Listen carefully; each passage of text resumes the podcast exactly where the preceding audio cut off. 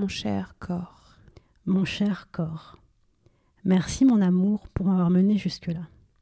Merci d'avoir pris soin du véhicule précieux que tu transportes, mon âme, et de ne pas t'être perdu ni abîmé en cours de route.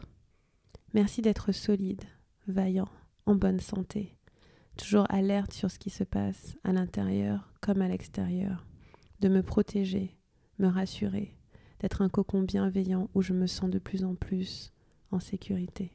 Je t'ai utilisé comme arme de séduction massive pour remplir mes manques, mes vides, et c'était ok d'expérimenter cette partie de ma féminité. J'en ai tellement eu besoin pour exister dans le regard des hommes, pour me sentir aimée, vibrer. Par l'intensité des corps et des sexes qui se rencontrent et qui s'aiment, pour une nuit ou pour presque une vie. C'était ma façon de ne pas avoir à parler. À me dire, à me dévoiler. Mais cela m'a joué tant de tours. Incapacité à gérer mes émotions. À exprimer mes ressentis. À faire respecter mon territoire. Et mes choix. Je deviens cette femme qui prend soin d'elle.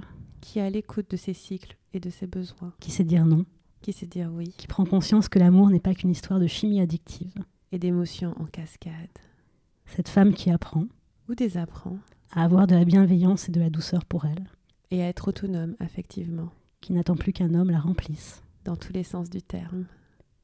Qui, parce qu'elle s'aime inconditionnellement, peut accueillir l'homme. Les hommes.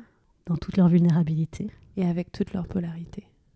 Sans doute le moment est venu d'accepter ce que signifie être une femme face à un homme. Ou un homme face à une femme. Sortir de la binarité. Mettre du et. Pas du ou. Du doux. Accepter d'entrer en vulnérabilité. Pas dans la force, dans l'accueil. Simplement dans l'accueil de ce qui est. Simplement dans l'accueil de ce qui est. Bienvenue dans le douzième épisode de Transmission du futur.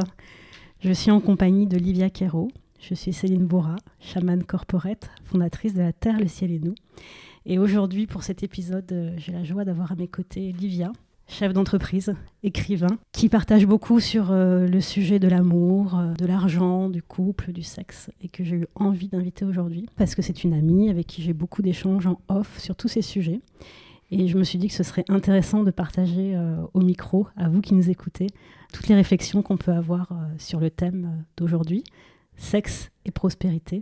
L'idée, comme dans chaque épisode, c'est de faire parler une personnalité entrepreneuriale postmoderne sur la façon dont elle allie deux polarités pour en faire un vecteur d'expansion. Et très clairement, pour moi, Olivia incarne euh, cette euh, dualité qui se rassemble. Donc je vais la laisser se présenter. Et puis, euh, on va dérouler ce, sujet aujourd'hui qui est un peu peut-être surprenant pour les personnes qui nous écoutent depuis un petit bout de temps.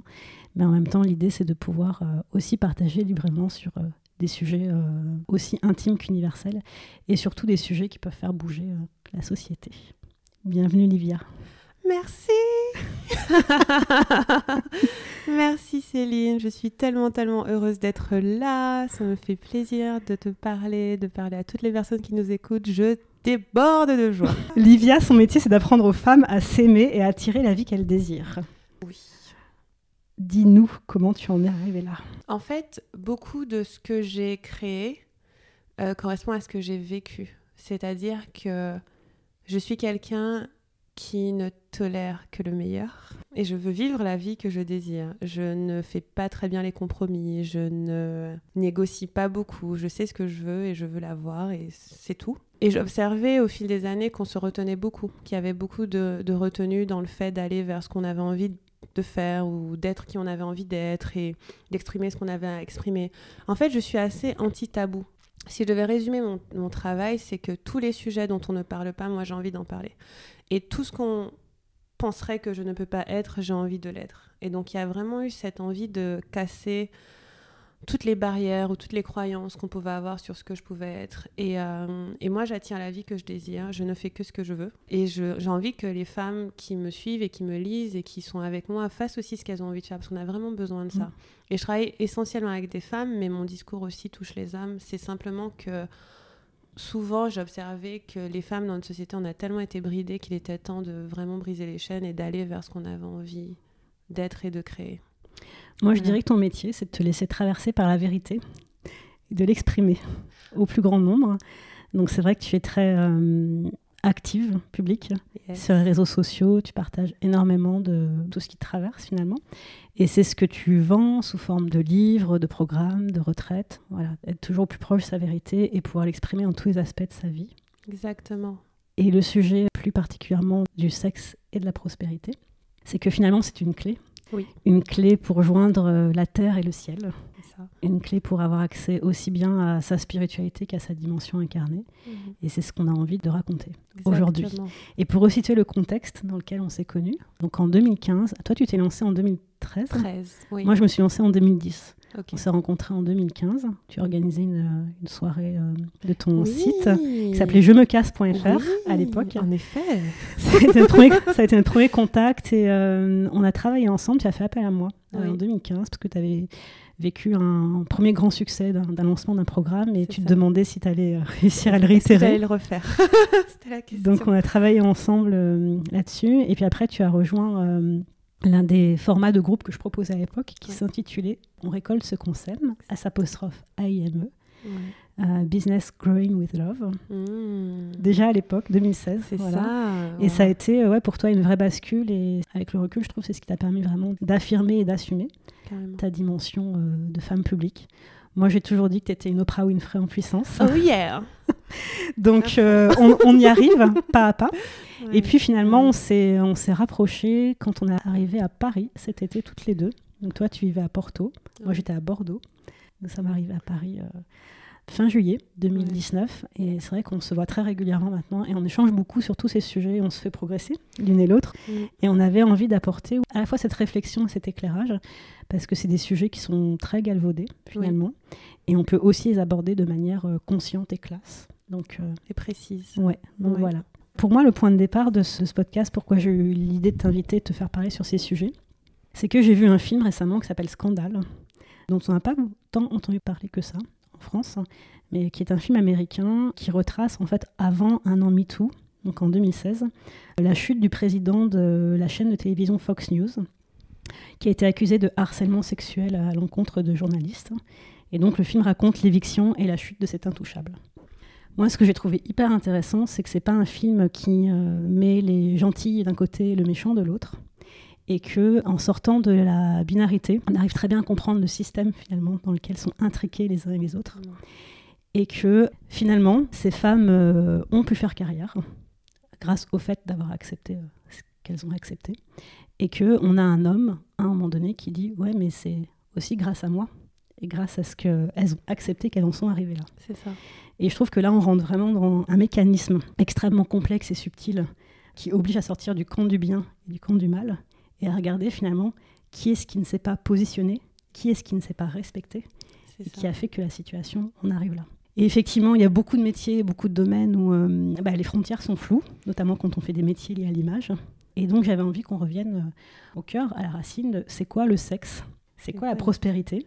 Et comment on peut allier ça finalement de façon euh, apaisée, mettre du et et pas du ou, du doux parce que voilà, à la base, c'est euh, c'est une façon de se relier à soi et à plus grand que soi. Ça a été détourné pour, euh, pour diverses raisons.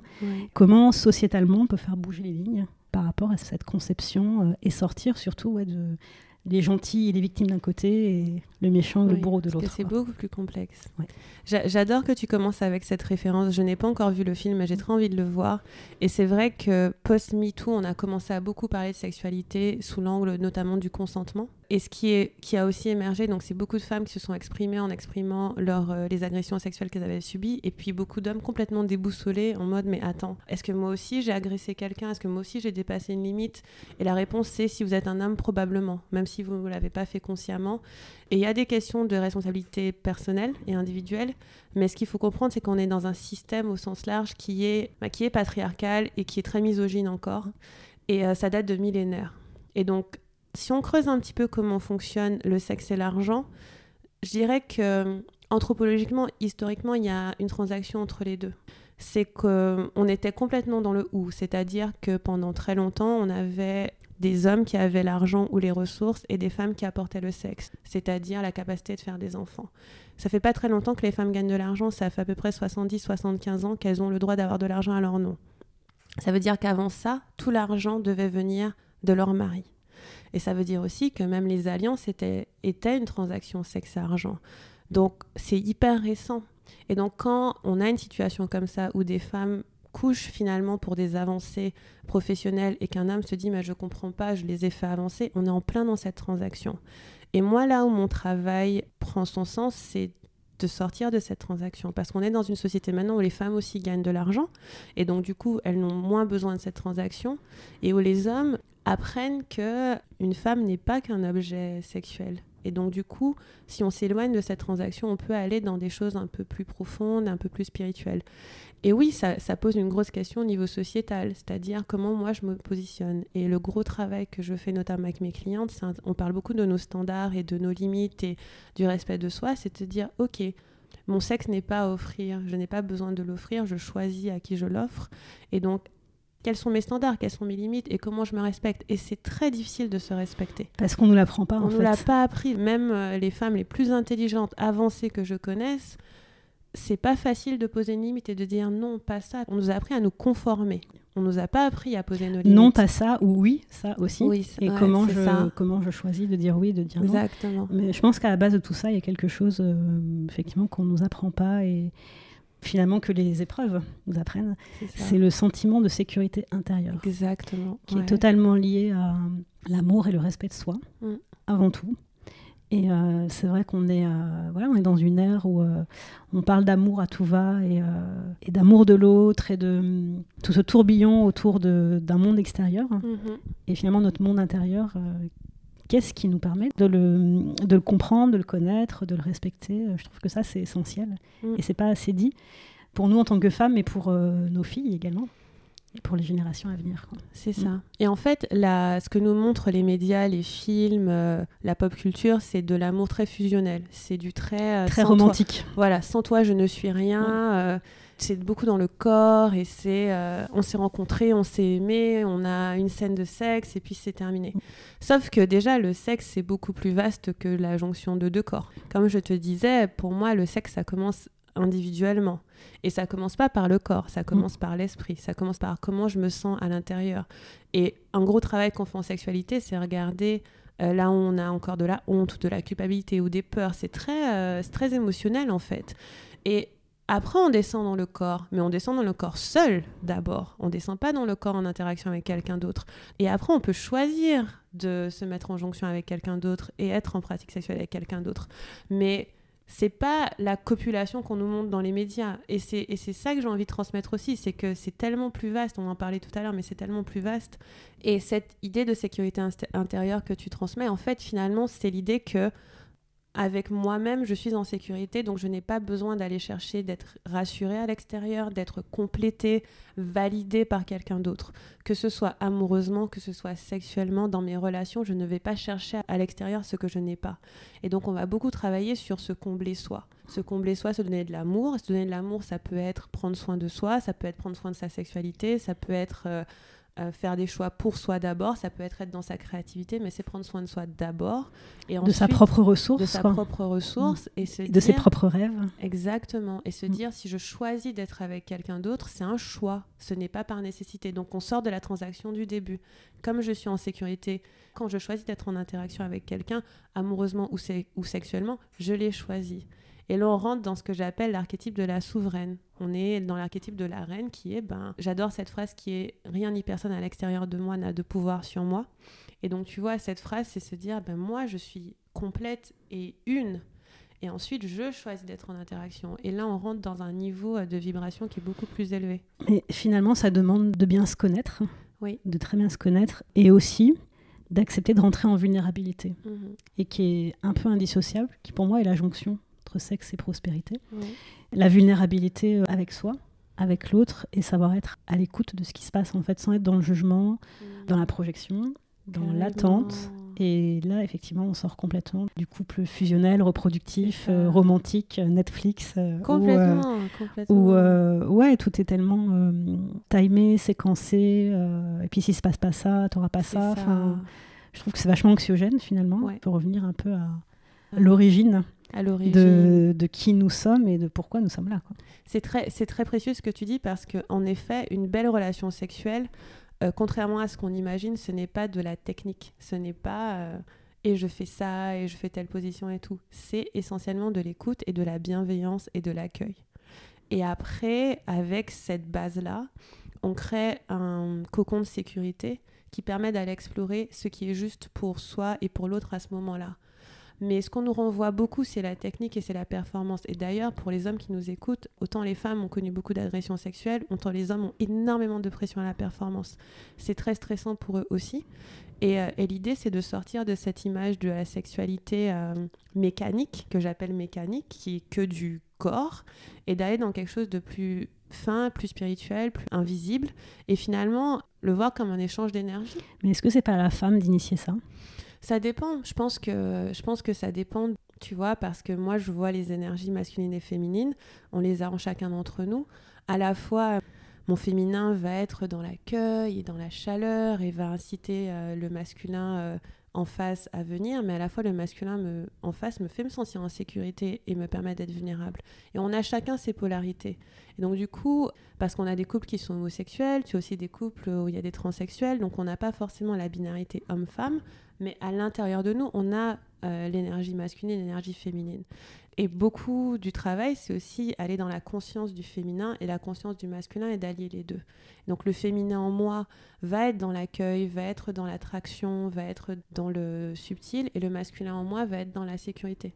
C'est comme si le masculin était le... La protection. Voilà, la protection, la- le réceptacle. Le réceptacle. Alors que le féminin, c'est c'est ce qui est à l'intérieur, tu vois. Donc c'est un peu les deux. C'est une danse entre les deux. Moi, j'aime bien voir la sexualité comme une danse, tu vois. C'est une danse entre les deux. Et puis, imagine, tu as une interaction avec un, un partenaire. Par moment, tu vas être celle qui a besoin de se sentir en sécurité pour exprimer quelque chose. Et en face, par moment, ce sera ton partenaire. Et donc, vous allez danser avec ça de façon à créer un, un espace de sécurité qui permet d'aller dans la vulnérabilité après et qui, du coup, permet d'explorer beaucoup plus profondément. Que la simple mécanique, c'est vraiment... euh, pour moi, c'est du sexe McDo, tu vois. C'est comme si on était, on était euh, dans le sexe McDonald's et c'est ce qu'on voit à la télé. Et là, quand on commence à rentrer dans la conversation, dans la sécurité, dans la vulnérabilité, on rentre dans le sexe gourmet, un petit peu plus. Le sexe 4 étoiles. 5 étoiles. 5 étoiles Voilà. Et, et du coup, cette descente dans l'intime, comment ça impacte concrètement le tissu économique? Ah, c'est une très bonne question. Moi, je le vois à beaucoup de niveaux. Tu vois, je m'intéresse à l'individu et à- aussi à la société. Parce que tu accompagnes des... Enfin, nous accompagnons des entrepreneurs. hein. Oui, Donc il y a, voilà, il y a un lien aussi. euh, Enfin, il y a un lien il y a un évident lien entre les deux. Comment tu le fais, toi? Il y a un lien et il y a un enjeu. Donc, à, à l'échelle de la société, l'idée étant qu'on est dans une société où la sexualité est très galvaudée, on la voit partout, et en même temps très tabou. Donc, à notre niveau individuel, ça va être un sujet qui va être peu regardé. C'est-à-dire que quand on va être euh, en train de créer des offres et de vendre, etc., on va pas penser au fait que potentiellement euh, on n'arrive pas à avoir d'orgasme, on n'a pas de libido, ce genre de choses. C'est un petit peu caché en nous parce qu'on se dit que ça n'a pas sa place. Sauf que nous sommes des êtres énergétiques et notre énergie est pareille partout. Donc si quelque chose est bloqué quelque part, on emmène cette énergie-là partout. Donc si euh, vous avez un inconfort dans votre sexualité et que vous allez dans une salle et vous devez faire une super présentation, cette énergie, elle est là. Et donc la première chose, et c'est ce qui s'est passé pour moi, c'était que j'avais tellement ignoré ma sexualité pendant longtemps qu'un jour je me suis dit, mais attends, il y a quand même un petit aspect de ma vie que j'ai pas du tout considéré. Tu vois Et donc ça, c'est T'as l'impression que toi, ça te bloquait dans ta je pourrais pas dire que ça me bloquait. développement d'entreprise? j'étais- Je peux pas dire que ça me bloquait, mais je n'étais pas en vérité. Dans le sens où je me présentais pas avec tout ce que j'étais. Je me présentais avec une partie et il y avait une autre partie qui était complètement taboue. Et c'est normal qu'elle soit taboue. Dans notre société, elle est taboue. Et donc, du coup, je me présentais pas avec tout ce que j'étais. Ensuite, ça, c'était une première chose, mais comme je disais, moi, je suis quelqu'un d'efficace. J'aime aller vite. Et en fait, j'ai réalisé que la sexualité, c'est un thème hyper efficace. C'est-à-dire que quand on regarde ça, ça a un impact surtout parce que ça va nous permettre de regarder, comme je disais tout à l'heure, est-ce qu'on a des hontes, des culpabilités, des peurs qui sont cristallisées Est-ce qu'on s'autorise à recevoir du plaisir, de l'argent? Est-ce que Du désir. du désir? Est-ce qu'on va vers ce qu'on désire? Parce que aussi, ce qui se passe dans certaines entreprises, donc nous on œuvre à ce que ça n'arrive pas, mais c'est qu'on va on ne va pas faire ce qu'on désire, mais on va faire ce qu'on croit devoir faire. Et donc on va passer en force là où en fait on pourrait juste aller vers la joie. La joie pour moi c'est l'élément numéro un de la prospérité. Et la joie, euh, ça se retrouve pas mal dans la sexualité. Et au fur et à mesure qu'on s'approprie son désir, son plaisir, sa joie, ça se répercute sur les autres choses. Et ça permet aussi une certaine affirmation de soi. Moi, je sais que plus je travaille sur ma sexualité, plus je m'affirme. Plus je sais ce que je veux, plus je sais ce que je veux pas, moins j'ai du mal à demander de l'argent, plus je sens que je mérite. Et le lien, il est quasi direct en fait. On dit sexe et, prospérité, on pourrait croire au début que c'est deux thèmes un petit peu euh, éloignés, mais pour moi, c'est comme si on parlait de la même chose. Le sexe, c'est de la prospérité, la prospérité, c'est du sexe. Enfin, tu vois, c'est pour moi complètement lié. Et tout ce temps, on a souvent, on a sûrement mis de côté ce thème comme étant l'intimité, le tabou à côté. Mais moi, mon rêve, ce serait qu'on parle de sexualité comme on parle du temps qu'il fait, tu vois. Parce que ça fait partie de nous. Et que c'est le système dans lequel on a grandi et vécu qui fait que ça a été mis de côté. Mais il y a quelques millénaires, ça faisait partie du quotidien de chacun. Et si on part du principe que on attire la vie que l'on vibre, mm. donc partons du principe que nous sommes des êtres vibratoires et que ce qui nous arrive est généré par la vibration qu'on envoie. Mhm. Les personnes qui vivent des difficultés slash traumatismes sexuels, comment on peut dépasser ça? Concrètement, sans, parce que c'est quand même un peu l'écueil, c'est euh, se mettre en victime et dire qu'il y a un bourreau. Comment on peut dépasser ça? Pour euh, bah, justement rentrer dans son incarnation Oui, c'est une très bonne question. Et en fait, euh, en effet, on a probablement tous connu des traumatismes, qu'ils soient sexuels ou pas. Il y a un moment dans notre vie où un événement s'est passé et cet événement a une incidence sur comment on vit aujourd'hui. Ou des euh, événements. Ou des mm. événements. Et ce que je vois, pour moi, l'outil principal, c'est un profond amour de soi. Mais, quand je Mais comment on fait ça? C'est ça. Et quand je parle d'amour de soi, je parle pas de se prendre des, de, de, faire des bains et de se faire des massages et tout ça.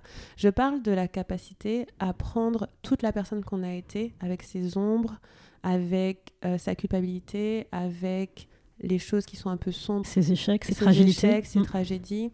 C'est les aspects où elle se dit Oh mon Dieu, là, j'ai concrètement merdé, tu vois. Et intégrer ça à qui on est et aimer ça. Pour moi, c'est ce qui permet de passer un trauma, bon, au-delà d'un travail psychologique qui va être. Est-ce qu'on peut le faire seul, ça? Plus ou À ton avis? Plus ou moins. Je pense que ça dépend de la force du trauma. Je pense que chaque être humain devrait être accompagné sur sa sexualité vu le monde dans lequel mm. on vit. Très sincèrement, je pense que chaque personne devrait aller regarder. Mais ce travail, on peut le faire seul, mais ça a vraiment des limites. Ne serait-ce que parce que c'est difficile d'aller regarder un trauma. C'est important de ne pas se retraumatiser. Parce que si tu vas regarder de trop près, tu peux revivre ton trauma comme s'il était au présent. Donc c'est délicat. Et c'est pour ça que se faire accompagner, soit par un coach en. Tu vois, moi je suis coach en sexualité et en amour soit par un thérapeute en Et toi, tu te fais accompagner Et euh. moi, je me fais. Alors moi, j'ai une, une batterie de personnes qui m'accompagnent. et euh, soit par un coach, soit par euh, un thérapeute. Moi, j'ai les deux. Et par un travail sur le corps et aussi. Et par un travail sur le corps. Mais c'est ça commence par un profond amour de soi et une profonde compassion pour la personne qu'on a été. Et de comprendre aussi pourquoi on a vécu ça. Je pense que c'est là où on ne veut pas regarder, où c'est plus simple. C'est plus facile d'accuser les autres, hein, quelque part. Et chacun Mais pourquoi ça nous est arrivé, c'est qu'il y a, il y a, il y a des raisons. Et en fait, il y a, euh, pour avoir vécu certains traumas qui sont pas sexuels, mais qui sont de l'ordre de certaines violences, en fait, il y a une différence entre la culpabilité et la responsabilité. Ça sert pas vraiment d'aller dans la culpabilité, ni pour soi, ni pour l'autre. Par contre, c'est important de prendre sa responsabilité et de laisser à l'autre la sienne, tout simplement, et dire, moi j'ai vécu ça, voici ce qui, je pense, a fait que j'ai vécu ça, et voici ce qui, chez l'autre, a fait, je pense, que j'ai vécu ça. Oui, par exemple, quand tu as vécu une agression sexuelle, l'autre est clairement responsable, voire coupable, puisque c'est un crime, tu vois. Et toi, ta responsabilité, c'est quoi? Toi, ta responsabilité à ce moment-là, surtout pour les personnes qui ont vécu ça très jeune, tu pouvais probablement pas te défendre. Mais ta responsabilité aujourd'hui, en tant qu'adulte, ça peut être d'aimer cette personne que tu as été, qui a peut-être pas été protégée, qui a peut-être pas été aimée, moi, j'ai travaillant sur mes propres traumas, l'une des choses qui était dure, c'était de me pardonner de ne pas avoir été là pour moi-même. Mm. Mais t'es tout petit, hein, De t'être euh, abandonné quelque part. abandonné, alors que bien sûr, je n'avais pas la capacité.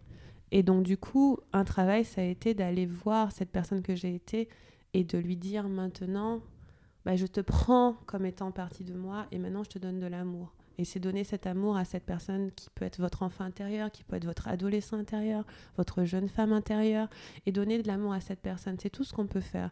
Et ça, ça se passe chez nous. Ça se passe pas chez la personne qui a été cause de ça entre guillemets. C'est pas vraiment là qu'on va faire le Mm. travail parce que on laisse la responsabilité à l'autre. On peut faire un travail de pardon, mais c'est surtout nous comment on se positionne par rapport à la personne qu'on a été, comment on donne de l'amour à cette personne qui n'avait pas été protégée à l'époque. Tu vois, et ça c'est un travail qu'on peut faire avec euh, un, un thérapeute, avec un coach, aussi en écrivant. Moi j'écris beaucoup et je pense que c'est la première clé. Et en s'exprimant. en s'exprimant.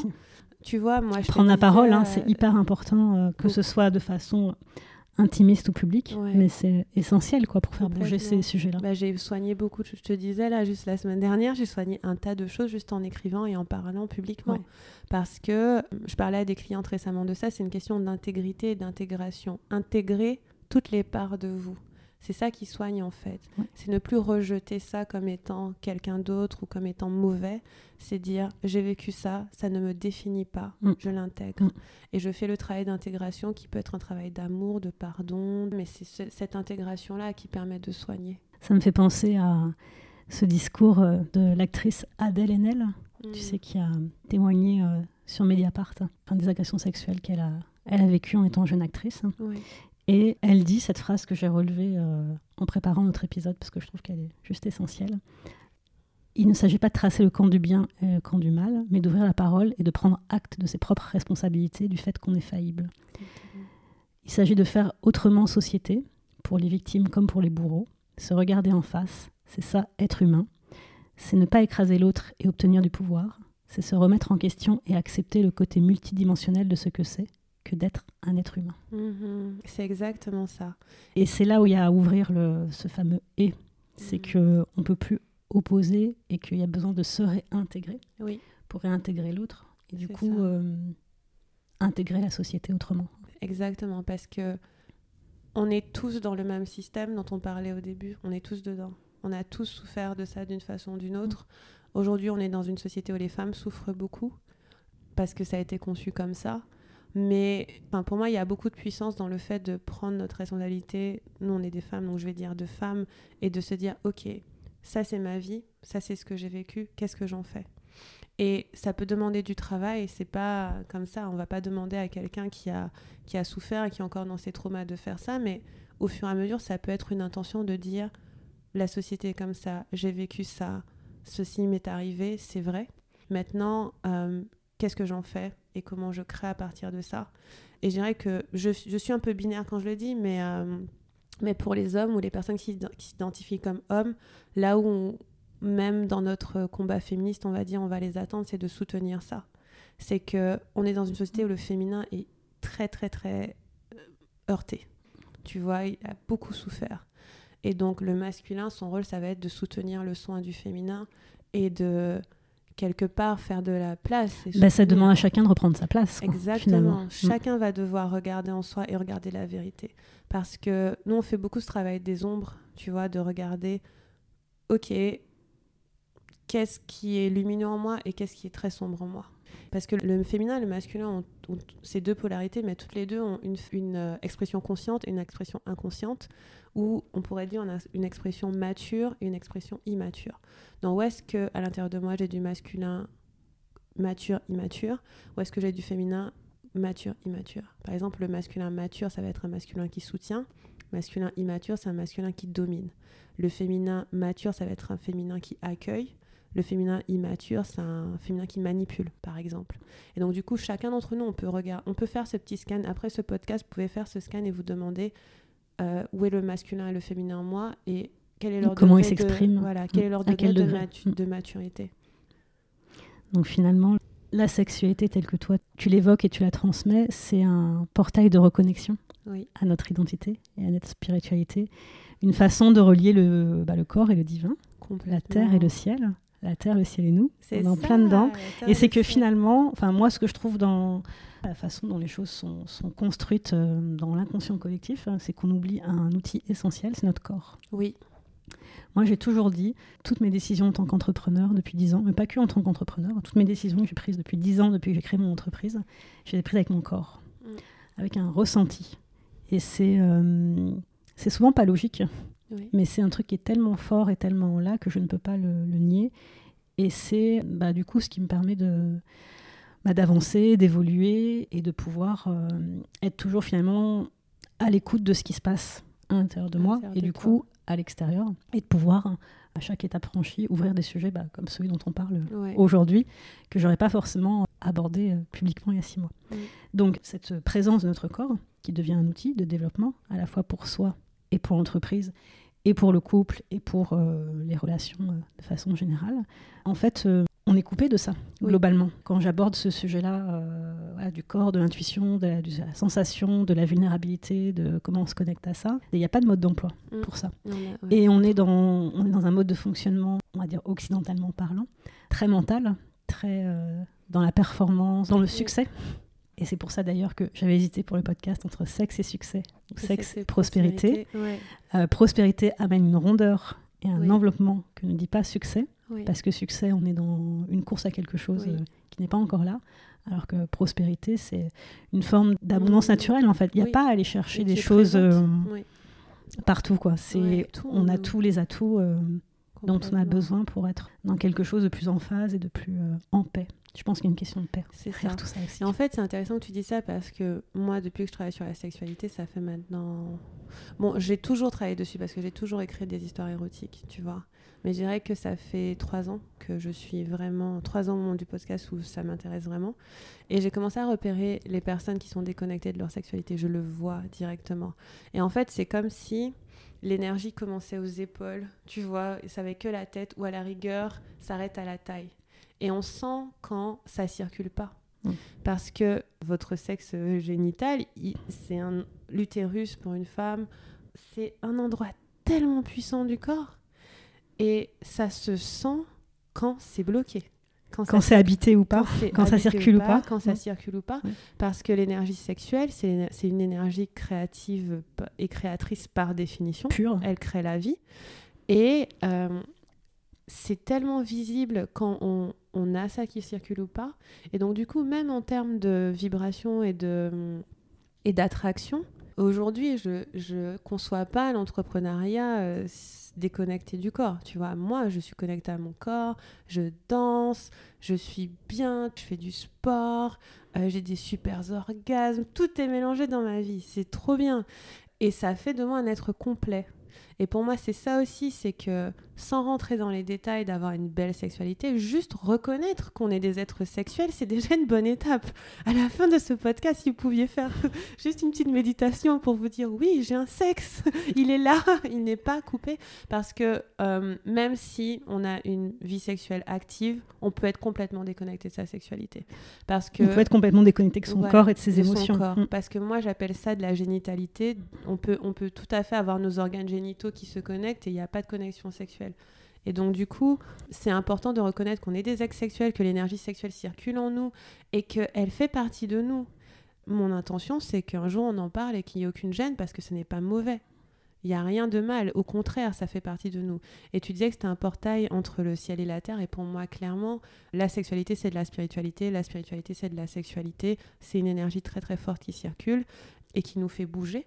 L'un des gros mythes de la sexualité, c'est qu'on croit que tout le monde a une belle sexualité sauf nous. Tellement les médias nous renvoient euh, de la performance qu'on on peut se sentir mal à l'aise avec ça. Sauf que, et- étant dans la société dans laquelle on est, 100% des humains aujourd'hui ont, ont du travail à faire sur ce thème-là. C'est un thème, mais qui est tellement important parce que justement, on l'a mis beaucoup de côté. On l'a beaucoup mis de côté. Et qui nous reconnecte à notre humanité. finalement. Complètement.